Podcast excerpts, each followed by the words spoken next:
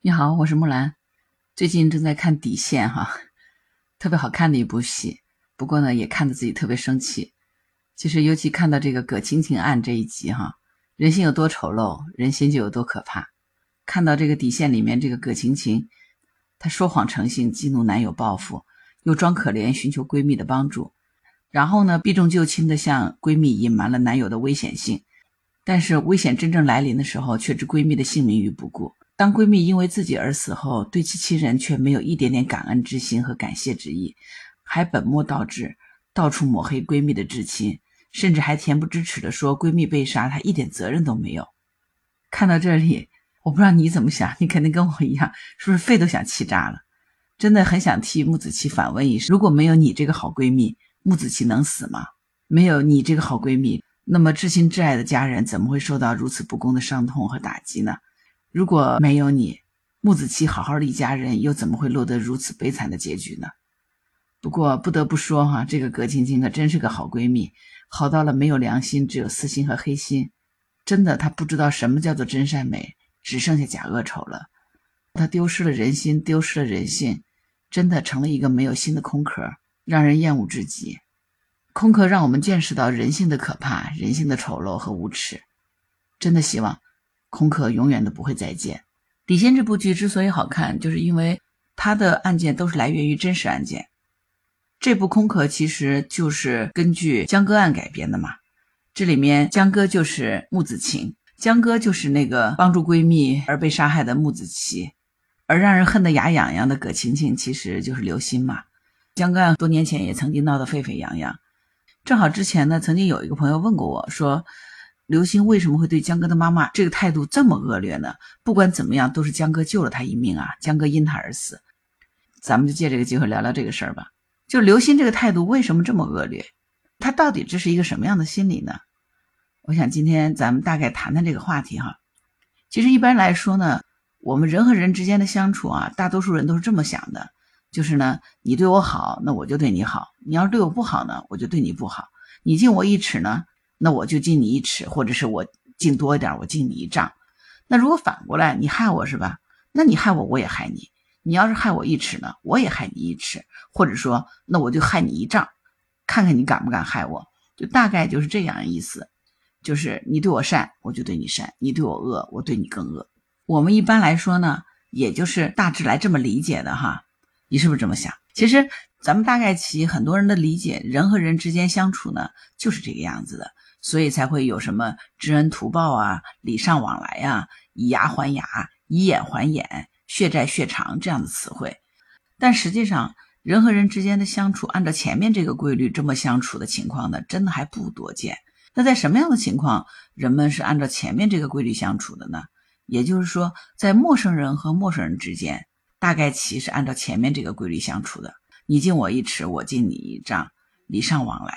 但是，如果是熟人之间，比如说这两个人特别的熟，他们之间的相处还真的完全不是按照前面的这个规律来进行的。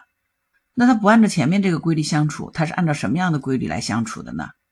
其实呢，熟人之间的相处，他往往是这样子的：他是在相熟了以后呢，各自都会确认对方对于自己来说，对方处于一个什么角色。那所以这两个人呢，就是各自按照他们所确认的对方处于什么样的一个角色这样的方式来和对方相处的。就是关于这个事儿哈，咱们可以举个典型的例子，比如说在过去那个大家族里面，就不像现在哈，咱都独生子女，这二胎也三胎也最近才放开嘛。之前其实一个家里基本上都有两三个甚至于更多的孩子嘛，所以在这个大家族里头，你看对父母好的孩子呢，往往父母对他不好。总是向他索取的，但是呢，这个孩子反而会对父母更好。可是有的时候呢，有些孩子，你看父母对他特别好，就什么好事都想着他，什么东西都优先着他。可是这种孩子呢，他反而对父母特别的不好。所以呢，咱们就可以看出来，这个熟人之间的相处，他遵循的这个规律，他并不是什么知恩图报啊、礼尚往来、以牙还牙，他遵循的不是这个规律。那他遵循的是什么规律呢？他遵循的规律就是我先确认角色，比如说我和一个熟人相处，我就在跟他相处的时候呢，我早就把他对于我而言那个角色给确认了，我要先确认这个角色以后呢，我再跟他相处的时候，我就把这个人他换成那个角色，跟他相处，那就总是按照那个角色应该怎么对待他，那我就这么对待他，他也会去确认我对于他而言处于一个什么角色，在之后呢，他就把我当成那个角色，也总是按照这个角色的方式跟我相处，那我们两个就这么处着。其实这个江哥和刘鑫呢，他们两个就是熟人。所以他们两个的相处模式呢，他就不能按照咱们前面说的那个规律，什么礼尚往来呀，你对我好，我对你好啊，不能按照这个规律来解释了。他不是这么相处的。所以他俩这个相处怎么说呢？如果是这么来看，你看你是不是就觉得他们俩这个相处模式就特别好理解了呢？这个江哥对于刘星而言呢，或者说在刘星看来。这个江哥对于他来说，他就是一个什么角色？他就是一个保护他的角色，就是一个应该为他付出一切的角色。你看看这个刘鑫，他从头到尾就没有给江哥付出过什么。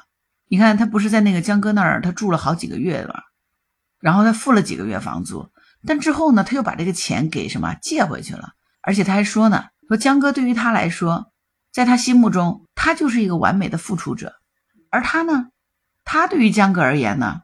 他只能是从江哥那里得好处，他得好处行。你如果让他付出一点儿所谓的对等付出，这就是算礼尚往来了，他都不会肯的，他一定能翻了脸。所以就这种表现呢，跟前面咱们举的那个例子，父母对某个孩子特别好，但这个孩子呢，他对父母就不好，他就只能占父母的便宜，他不能吃亏。或者说呢，他要是没有占到便宜，他就觉得他吃亏了。其实这俩基本上是一回事儿。所以这个呢，也是符合熟人之间的相处规律的。刘希对于江哥的母亲那么恶劣的态度，你就应该能够理解这个事儿了。其实大概就是这个熟人模式。所以呢，其实呢，在熟人之间帮助你的人，他呢总是会帮助你。当你有问题的时候，你找什么人呢？你就应该去找那些经常帮助你的人。那这个人呢，他大概率还是会接着帮你的。但是呢，你总是在帮助的人呢，他呢？就是那种他总是求着你办事儿的那个人，等到你有事儿有问题的时候，你想找他，如果预期高了，你肯定会很失望，因为他帮助你的概率呢是非常之低的，甚至于说呢，可能根本就不会帮你。所以你看，咱们和熟人相处的时候呢，真的是得多注意注意，注意什么呢？就得注意一下哈，这个熟人哈，他在和你长期相处的时候，他是把你当成一个什么角色来对待的？如果他总是把你当成一个索取的角色来对待的话，那你觉得你跟他相处，你还有啥意义呢？至少你在跟他相处的时候，你得心里有个数，你心里得明白。比如说，当出现利益纠葛的时候，他是肯定会出卖你的。再有呢，就是当你遇到问题的时候，需要帮助的时候，遇到困难的时候，你就千万别指望他了，你根本就指望不上。这个呢？就是今天我想跟你聊的这个熟人规律，也算是咱们从江哥的这个遭遇当中总结出来的一点经验教训吧。所以呢，任何时候我们和人相处，咱们也在心里头要有一根弦。我们生活当中，至少我们不要成为江哥。当我们遇到刘鑫这样的恶魔时，远离他，就远离伤害了。好啦，我是木兰。看剧也能看出这么多想法，我也是没谁了。今天就聊到这里。如果你喜欢我的节目，请记得一定要订阅关注我的节目啊，这个对我很重要。谢谢。如果你喜欢木兰，也可以加入木兰之家，可以到那个绿色的人人都发朋友圈的平台，输入木兰的全拼下划线七八九就可以找到我了。好啦，今天就聊到这里，我是木兰，拜拜。